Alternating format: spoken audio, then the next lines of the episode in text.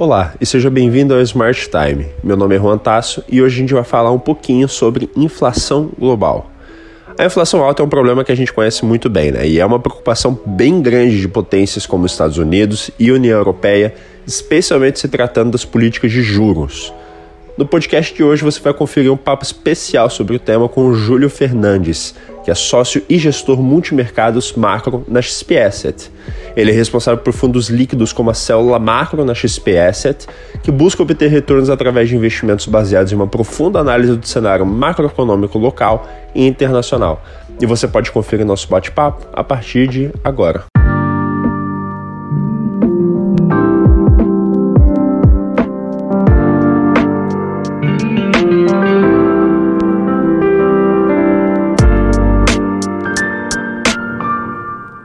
Eu queria falar um pouquinho né, a respeito da inflação global, principalmente os Estados Unidos, a Europa e a China, porque a gente agora está passando por um momento de transição na política monetária. Né? Os Estados Unidos já está pensando em aumentar os juros, né, enquanto os estímulos estão cessando. O Reino Unido já aumentou os juros e o BCE está com uma posição um pouquinho mais conservadora. Né? Então, eu queria, em primeiro momento, antes mesmo de falar da China, é, tentar entender quais são os fatores né, que fazem os Estados Unidos já pensarem numa em aumento nos juros, né? No caso da zona do euro, por que, que a cabeça do BCE está um pouquinho mais conservadora?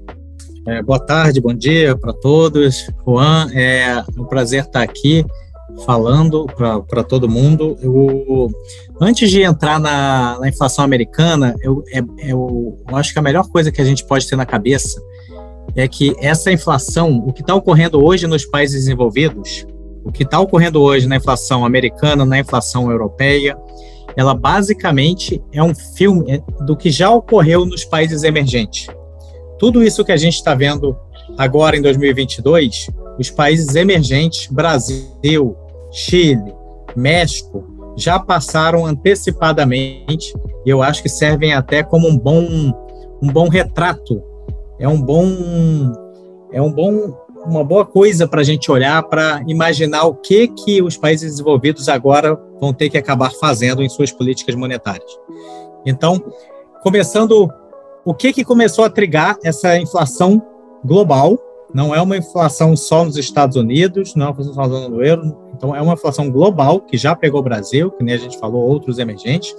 Começou com uma alta de commodities generalizada, inflação de grãos, inflação principalmente de energia, petróleo, lá atrás, essa inflação foi se disseminando ao longo de 2021 pelos bens industriais.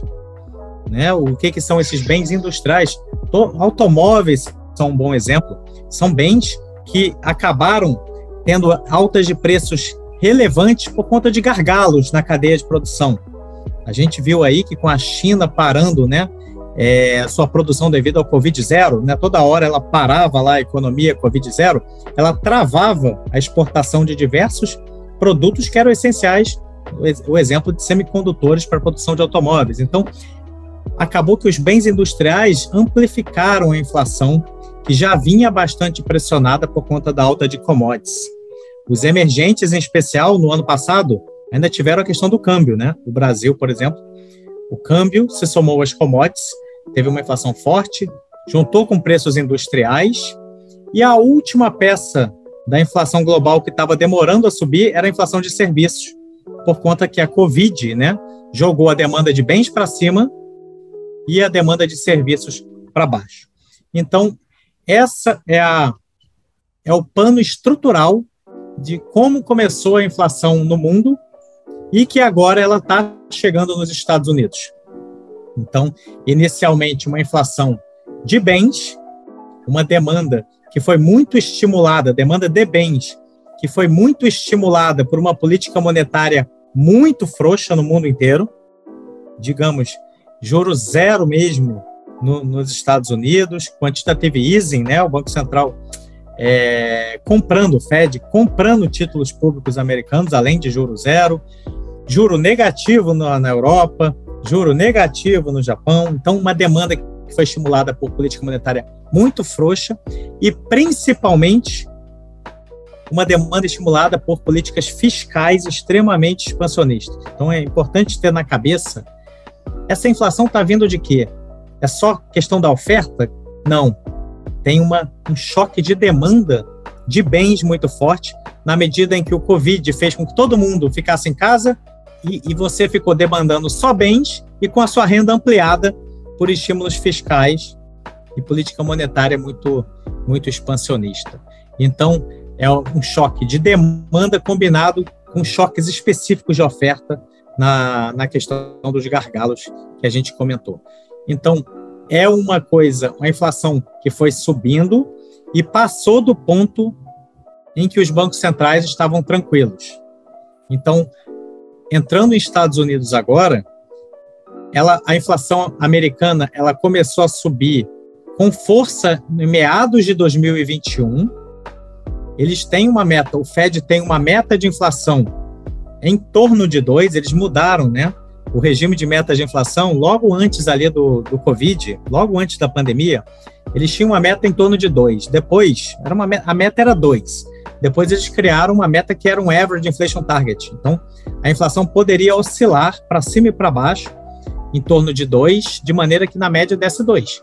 Então, a gente imaginava, em 2021, que a inflação pudesse subir, vamos supor, para 3, 3,5, não teríamos grandes problemas se a inflação subisse para 3, 3,5.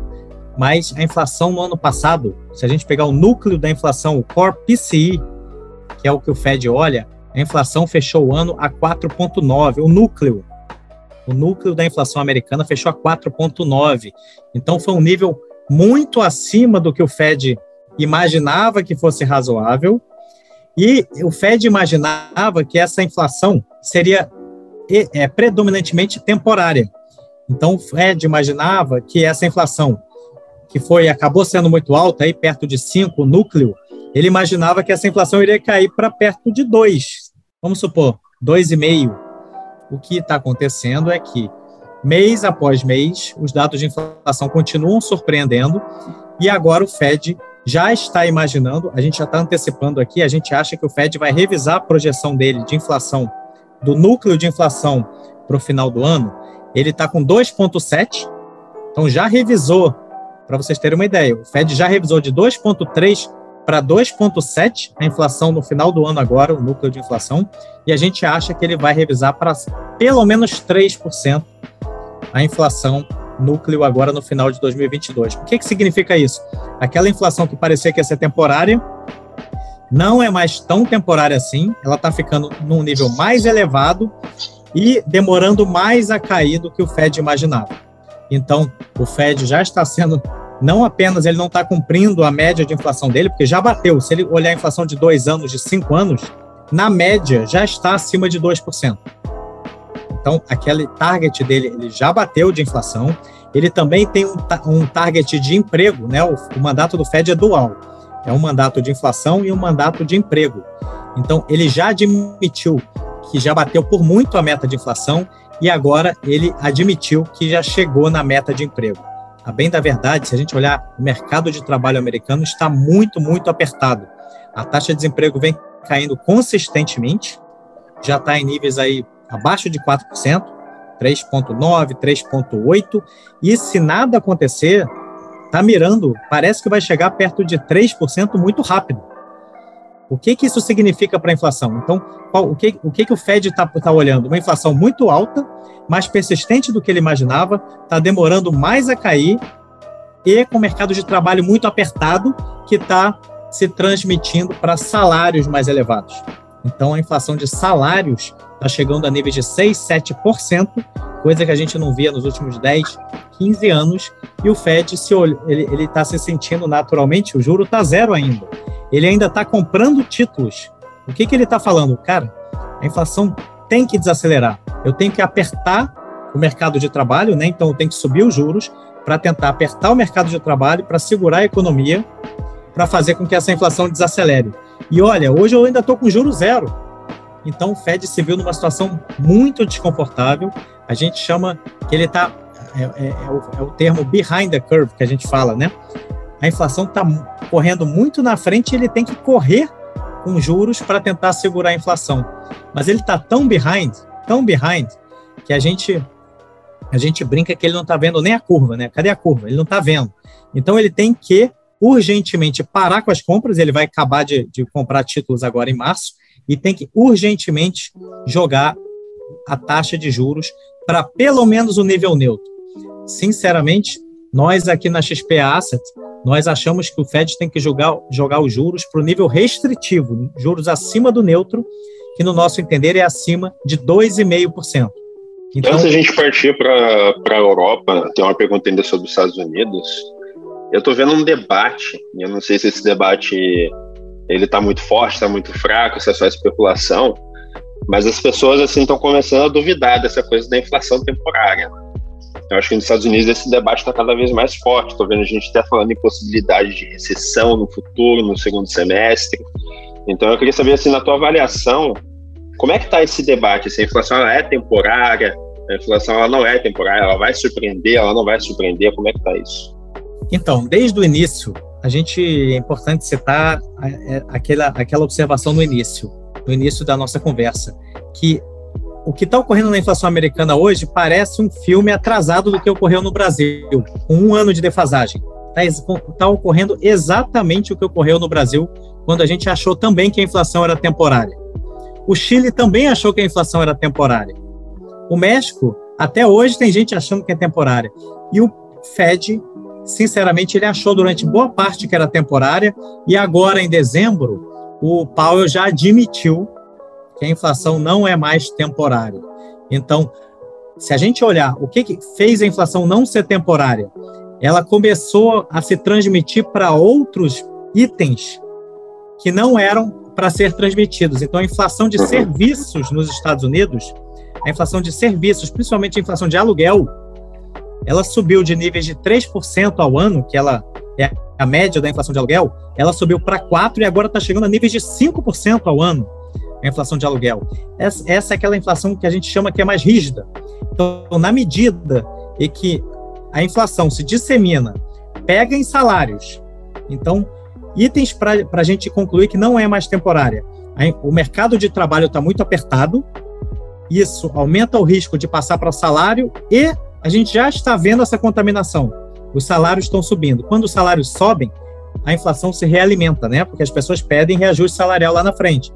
Então, olhando pela inflação de salários e olhando para itens como aluguéis, que são mais inerciais, que começaram a subir muito forte, a gente pode dizer que essa inflação ela subiu e pelo jeito vai ter dificuldade de cair tão rápido. Então, a nossa avaliação, assim como que o Fed mudou em dezembro, é que essa inflação não é mais temporária e a grande dúvida agora é quão persistente ela vai ser.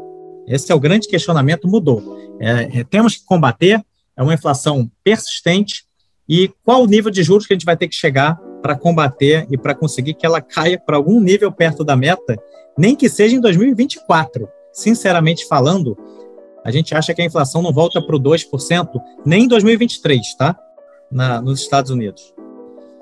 Perfeito. No caso da Europa, é, isso é uma dúvida assim muito forte para mim, porque eu vejo um mercado, por exemplo, energético na Europa muito pressionado. Né? Eu estava acompanhando ali o preço do gás natural ali, que é comerciado na Alemanha, está caríssimo. E o BCE, por enquanto, está com uma posição muito mais conservadora, pelo menos é o que parece, do que os Estados Unidos. Né? Toda, toda vez que tem qualquer encontro, a, a presidente do BCE está falando que não é o momento. Né? Então, qual é a o que está acontecendo ali na Europa e, e por que, que a posição do BCE está tão conservadora? A Europa é um caso um pouco difer assim, diferente dos Estados Unidos, porque eles têm uma economia que não é tão pujante quanto a economia americana, né? É uma, é uma economia que não tem a flexibilidade, principalmente no mercado de trabalho, não tem a flexibilidade da economia americana. E ela tem um, um ritmo de crescimento, se a gente olhar o crescimento da economia americana nos últimos 5, 10, 15 anos, muito inferior à da economia americana. Então, é aquela, é aquela economia que a gente sempre acreditava que ela precisava de estímulos. A economia europeia só conseguia crescer o que ela crescia, que era pouco, com muito estímulo monetário, com juro zero, né? então negativo. A, a economia europeia está trabalhando com juro negativo. Então, a, a grande resistência do Banco Central Europeu em puxar os juros é o medo dele abortar a recuperação da atividade econômica. Então, é uma, é, uma, é uma atividade econômica que só se sustentou durante anos porque o juro era negativo. A gente está falando que o juro na, na zona do euro ele é zero ou negativo desde 2008. Então, desde 2008 ali caíram juros e não conseguiram mais subir direito. Aí depois, em 2014, começaram a jogar para terreno negativo.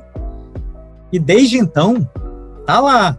Isso que tem feito a atividade econômica é, melhorar. E a inflação deles, eles têm uma meta de inflação que é chegar perto de 2. A meta do Banco Central Europeu é chegar perto de 2, tá? E eles não conseguem atingir a meta. Se você olhar um gráfico de inflação na Europa, ele está oscilando abaixo de 2 aqui, se a gente pegar desde 2002 aqui, nos últimos 20 anos, a, o core o core da inflação europeia, ele oscila na média entre 1 e 1,5. 1 e 1,5, isso que eles têm uma meta de 2. Isso com juro negativo. Essa é a grande dificuldade que o Banco Central Europeu tem de falar, e agora temos um problema e vamos ter que puxar, temos um problema de inflação. Pela primeira vez, o núcleo da inflação europeia agora está rodando aí em 2,3. Então, pela primeira vez, ele passou do 2. E a grande preocupação que está agora na cabeça do, dos bancos, do, dos banqueiros lá na Europa, é que, que nem você comentou, temos, estamos tendo um choque de energia muito grande, na gás natural, petróleo e tudo mais. Então, o, o, índice cheio, que a gente chama de headline da inflação europeia, está rodando a 5%. Sim, a um nível também muito elevado. Então, está começando a ter riscos de que esse nível elevado ele se dissemine para os outros itens, o que não ocorreu muito até agora mas tem esse risco. Então, também foi uma surpresa. Os membros, eu diria o seguinte: a gente imaginava há um tempo atrás, há seis meses atrás, que o Banco Central Europeu só ia puxar os juros em 2023 ou 2024. Essa era a expectativa. Muito, muito distante. Agora, com o que a gente tem visto de inflação, esse 5% que eu comentei, o núcleo de inflação europeia é, começando a rodar acima de 2, né, 2,3. A gente, pela primeira vez, a gente está vendo os membros lá, a própria Lagarde, admitindo que pode ter que puxar os juros no final agora de 2022. Então, a, a história da Europa é uma história agora com um pouquinho de atraso em relação à história americana. Então, eu acho interessante pensar assim: primeiro vieram os emergentes, Brasil, Chile, México. Depois, um ano depois, essa história está batendo, pressionando o Banco Central americano. E com seis meses de atraso, a gente vai ver pressionando o Banco Central europeu. Então, a gente acha que no final do ano aí, que sai início de 2023, a gente vai ver o Banco Central Europeu começando a puxar a taxa de níveis ainda negativos, né? Mas começando a, a se mexer porque também rodar com inflação muito alta e você com juro negativo ainda é, é juro real muito negativo, é muito perigoso tá, brincar com inflação. Então, é Perfeito. é isso de, de, de Europa. No caso da China, a gente está vendo agora uma tendência completamente oposta, né? Porque na China eles estão diminuindo os juros. Só que a China ainda está passando por uns problemas aí. A China está ainda sentindo o efeito ali da crise no imobiliário, ainda tem problema na cadeia de distribuição ali. Então, assim, por que, que a China está diminuindo agora os juros? Qual é a ideia? Qual é a tendência para o futuro também? Mesmo considerando todos esses problemas que eles estão passando agora. Eu acho que o, o, o ponto da China é o mais interessante. É o único, dentro dessa inflação global né, que a gente mencionou, que todo mundo está tá sendo muito surpreendido, todo mundo está tendo que puxar juros. A China parece que ela está em outro mundo. Assim, eu acho que a principal, a principal razão foi essa questão do mercado imobiliário. Tá? Uma das principais razões foi que a atividade econômica chinesa ela passou, ela está desacelerando ali desde meados de 2021. É, número um, puxado pela Covid. Quem lembra, a China fez medidas draconianas no início da, da pandemia, em 2020, foi a primeira a fechar tudo, depois ela foi a primeira a reabrir, só que ao longo de 2021, a China adotou a tal da política do Covid-0. Então, essa tal da política do Covid-0 fez a, a, atividade econômica chinesa toda hora oscilar muito. né, fechou tudo, aí desacelera um pouco. Depois o governo chinês dá um pouquinho de estímulo, aí melhora um pouco, reabre, né? Melhora um pouquinho. Então, isso já atrapalhou um pouco a atividade econômica chinesa.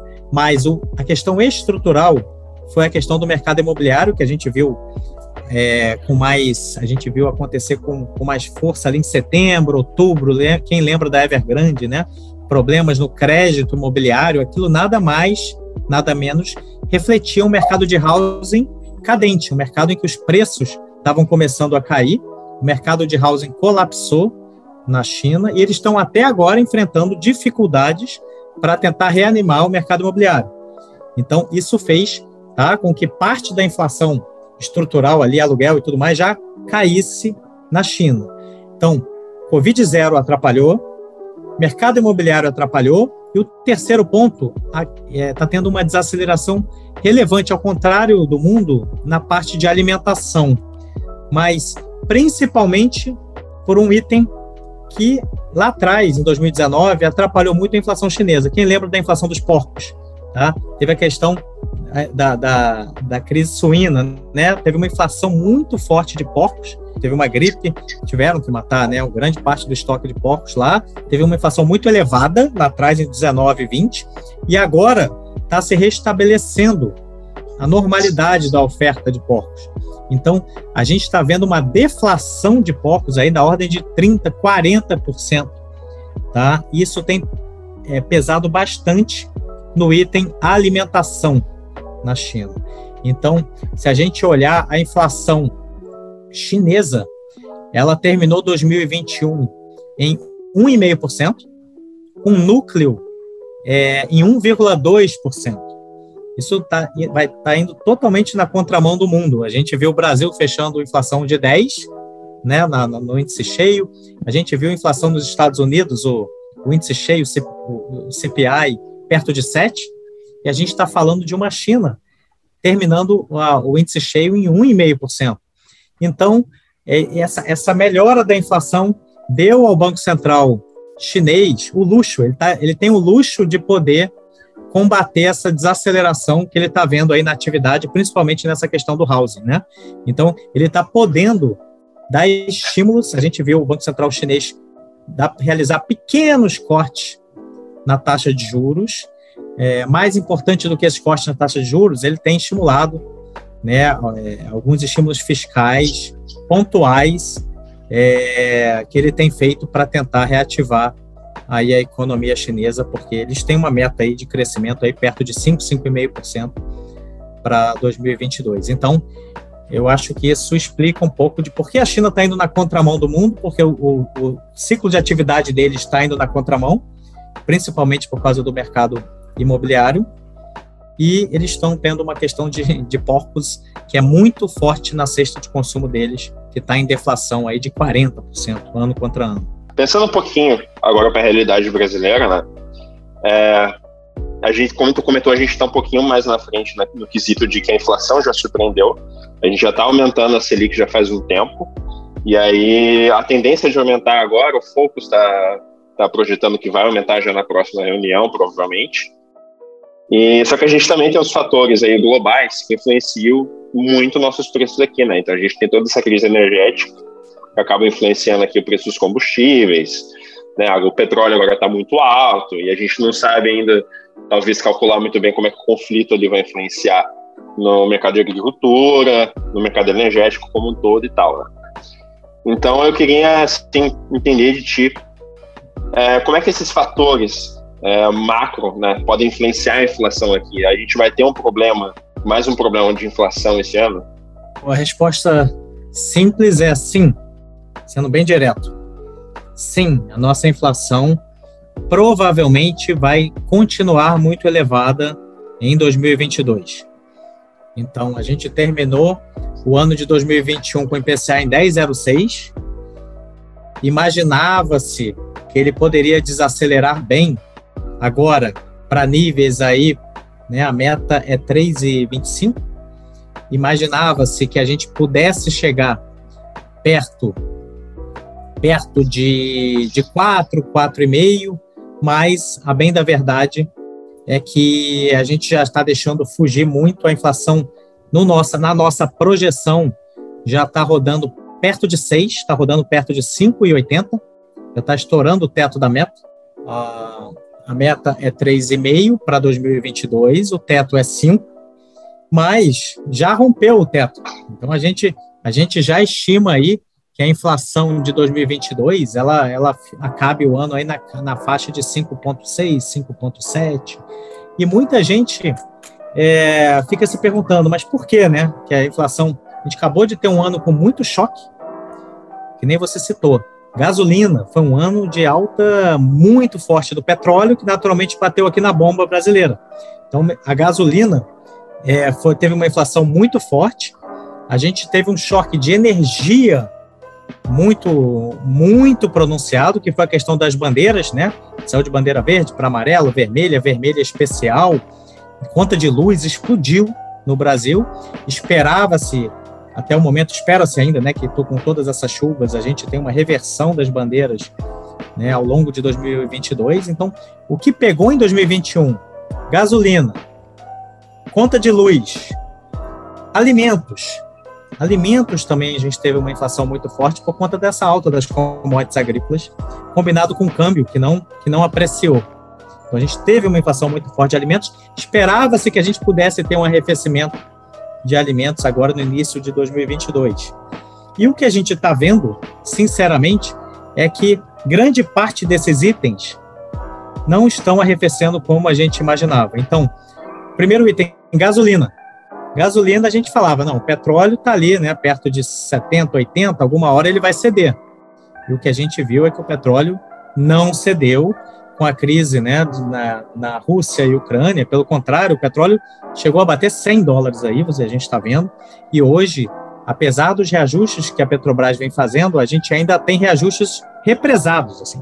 Eles deveriam ainda subir a gasolina de 10% a 15% para chegar nos preços internacionais. Então, a gente não está vendo um alívio na parte de gasolina, na parte de alimentos, que a gente imaginava que pudesse ter um arrefecimento, a gente viu uma seca muito forte aí, vocês devem ter acompanhado no sul, principalmente, que produ, pro, é, atrapalhou muito a produção de grãos, né? Soja, milho atrapalhou muito, teve quebra de safra, e a nossa inflação de alimentação, que a gente imaginava que fosse perto de 4,5% esse ano, a gente já está projetando acima de 6% para o ano de 2022. E a única esperança nossa aqui é que a parte de energia que com todas essas chuvas a gente tenha uma, uma melhora da bandeira, uma bandeira amarela ali a partir de maio, junho, julho. Então, a única parte que iria ajudar a nossa inflação seria uma bandeira um pouco mais, mais menor e também uma eventual queda na marra aí de impostos. Então, a gente está vendo toda essa discussão de PEC dos combustíveis. Hoje, acabou de sair um anúncio, fontes ainda, mas um anúncio de que eles vão reduzir o IPI 25% da alíquota de IPI de todos os produtos industrializados. Então, isso me parece uma forma de abaixar na marra a inflação, quando você começa a baixar, né? Vamos retirar os impostos da gasolina. No meu entender, você pode retirar impostos, mas só vai prejudicar o seu fiscal, seu fiscal vai piorar e o impacto da inflação é incerto, porque você não sabe o quanto que isso é repassado na bomba. Então, se a gasolina vai cair de 8 para 7,50, 8 para 7, vai afetar muito pouco a inflação final.